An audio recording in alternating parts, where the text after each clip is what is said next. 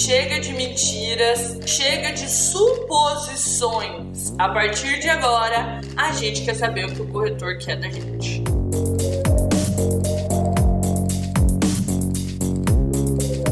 Então, basicamente, o que a competência 1 pede pra gente é que a gente demonstre domínio da modalidade escrita formal da língua portuguesa. Então, esse é o nosso rolê, é isso que a competência 1 quer da gente. E a forma pela qual eu vou falar sobre a competência 1 com você agora é por meio das dúvidas que vocês me mandaram. Como estudar a C1? É verdade que só é possível estudar lendo muito? Então vamos lá, vamos dividir essa, essa pergunta em duas partes que são duas perguntas em uma, né? Eu vou começar respondendo a, segunda pergunta. É verdade que só é possível estudar lendo muito?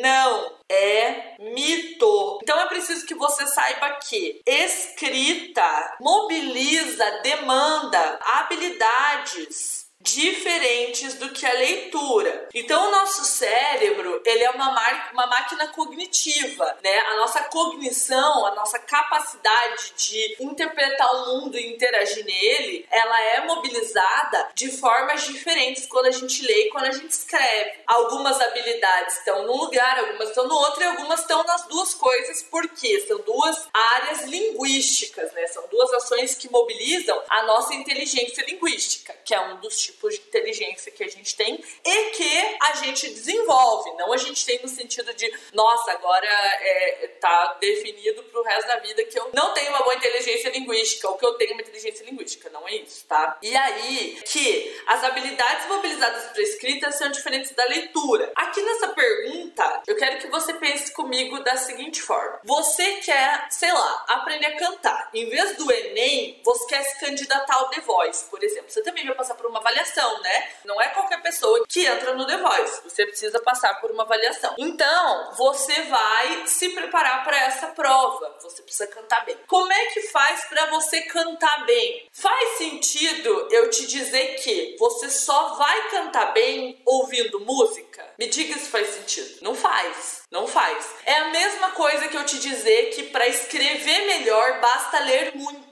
Isso é um mito. Isso é um mito alimentado, inclusive, pelos nossos professores na escola, pelos nossos pais. Então vamos começar desmistificando. Muitos professores, pais, pessoas que falam isso, o que elas querem é incentivar a prática da leitura. Mas eu não acredito em incentivar algo por meio de.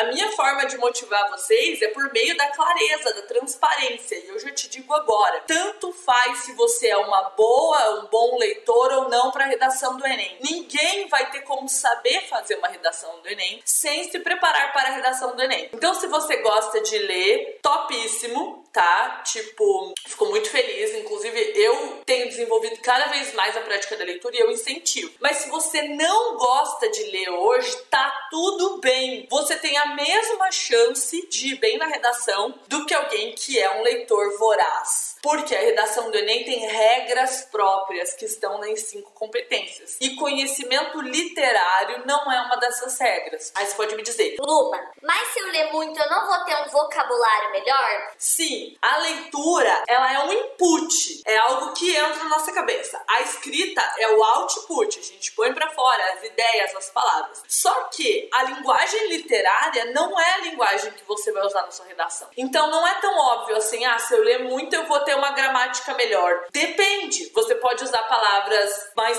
poéticas que não tem a ver com a linguagem do Enem, percebe? Então, essa é a primeira coisa. A segunda coisa é ler livros de ficção, de literatura, pode ser uma ferramenta para adquirir vocabulário e norma padrão da língua portuguesa, mas não é a única. Quando você assiste a um filme, a uma série legendada, por exemplo, aquela legenda também está de acordo com a norma padrão, quando não tá aparece entre aspas. Então você também está tendo input de norma padrão. Você também está vendo uma colocação pronominal adequada, uma regência adequada e da forma escrita também. Então vamos desmistificar isso de que para ir bem no Enem eu tenho que ler muito, meu amor. Você não tem que. Eu quero que você leia, mas não leia com essa pressão absurda de eu só vou conseguir escrever redação bem, eu só vou conseguir dominar a norma padrão se eu ler muito. Eu tenho muitos alunos tirando mil hoje e nem todos eles são leitores vorazes.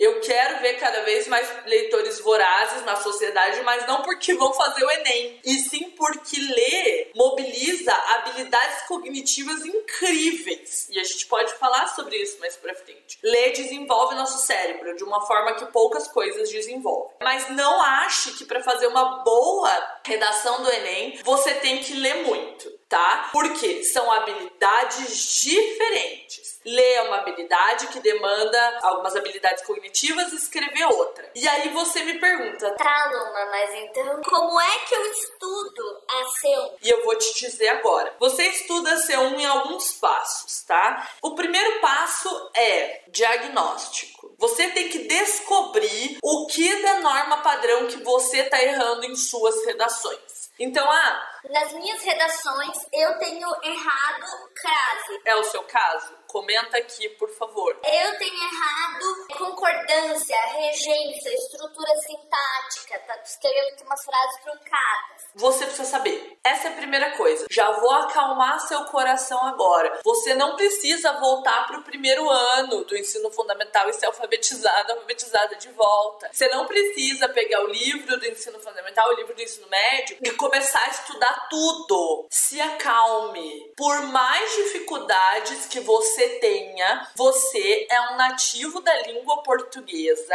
Você está imerso em um lugar que usa a norma padrão desde que que você nasceu. Você era criança, tava o William Bonner lá, boa noite, no Jornal Nacional, e você tava ouvindo ele falar em norma padrão, sabe? Usar a norma padrão no Jornal Nacional, que é inclusive a referência de norma padrão falada do Brasil, é o que tá nos telejornais. Então, você precisa o quê? Diagnosticar. A minha pergunta é: você sabe hoje o que você tá errando dentro da competência 1? É vírgula, é crase, meu, não importa. Nem que você faça uma lista gigantesca, assim, tipo, desanimadora. Você tem que descobrir. Tipo, pensa assim comigo. A, a pessoa tem uma doença e ela quer tratar essa doença. Não tem como ela tratar isso se ela não diagnosticar, tá? A redação é a mesma coisa. Você precisa descobrir qual é o teu problema hoje sobre a competência de número um. Então essa é a tua prioridade agora. Primeiro diagnosticar. Depois que você diagnosticar, você vai separar blocos de estudo. Você já está familiarizado com essa expressão? Você sabe o que são blocos de estudo? Blocos de estudo são um período de tempo. Duas horas, uma hora, quatro horas. Eu faço blocos de duas horas na minha vida. É o que a gente chama, na verdade, de bloco de deep work. Dentro do meu método, as pessoas têm dois blocos de deep work.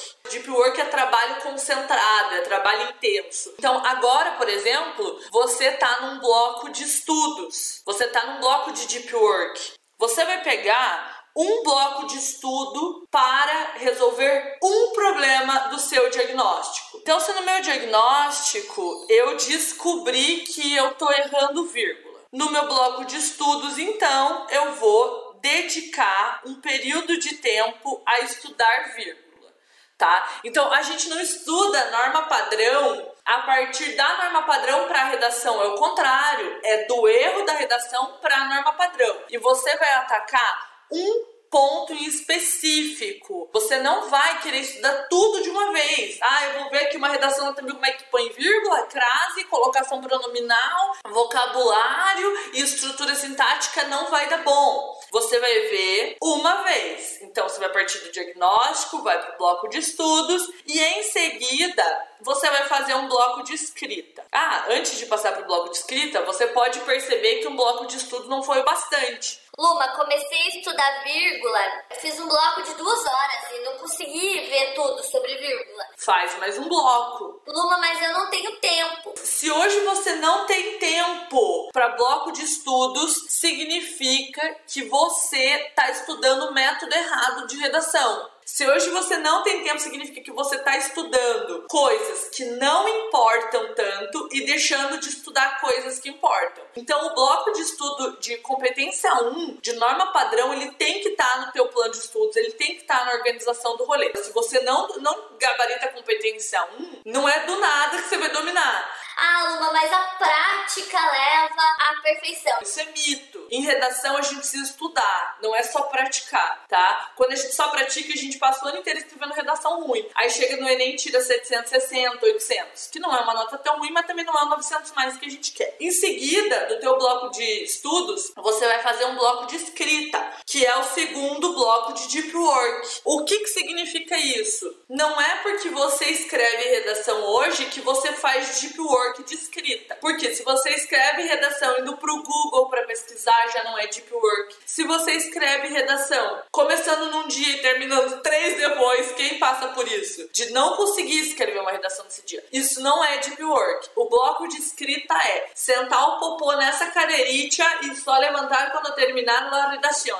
Esse é o bloco de escrita, tá? E aí eu entendo que quanto pior é o teu método de escrita, mais difícil é fazer esse bloco. Então, talvez hoje você não esteja escrevendo uma redação inteira do começo ao fim de uma vez. Talvez hoje você tenta, não consegue, no outro dia tenta de novo, etc e tal. Mas tá tudo bem, não é culpa sua. Você não tem um, um método de redação que funciona de verdade. Quer dizer, você não tinha, porque a partir de agora a fada da redação tá na sua vida. Então, a gente vai focar no que a gente tem controle e escrever uma redação do começo ao fim a partir de agora, porque a gente sabe o que tem que fazer. Então, basicamente, é esse o rolê, tá? É assim que estuda redação para a competência 1 é dividindo três etapas: diagnóstico, dois blocos de deep work, um bloco de estudo, um bloco de escrita. Você vai escrever uma redação do começo ao fim. E aí você vai fechar com o outro diagnóstico. Então essa redação ela vai vir, né, corrigida. Esse é o ideal que a tua redação venha corrigida, porque a gente não consegue corrigir sozinha a competência da nossa redação, gente. Preciso ser muito sincera com vocês. Por dois motivos. O primeiro deles é que a gente tende a não ver erros na nossa própria redação. E o segundo deles é você não é linguista você não fez letras, você não estudou para corrigir, para ter o um olhar clínico de norma padrão. Então é natural que hoje você não consiga fazer isso sozinha. E é natural que o teu diagnóstico não fique bom se você não tiver alguém corrigindo para você. Nesse diagnóstico, você vai voltar para cá e ver. OK, eu continuo errando vírgula.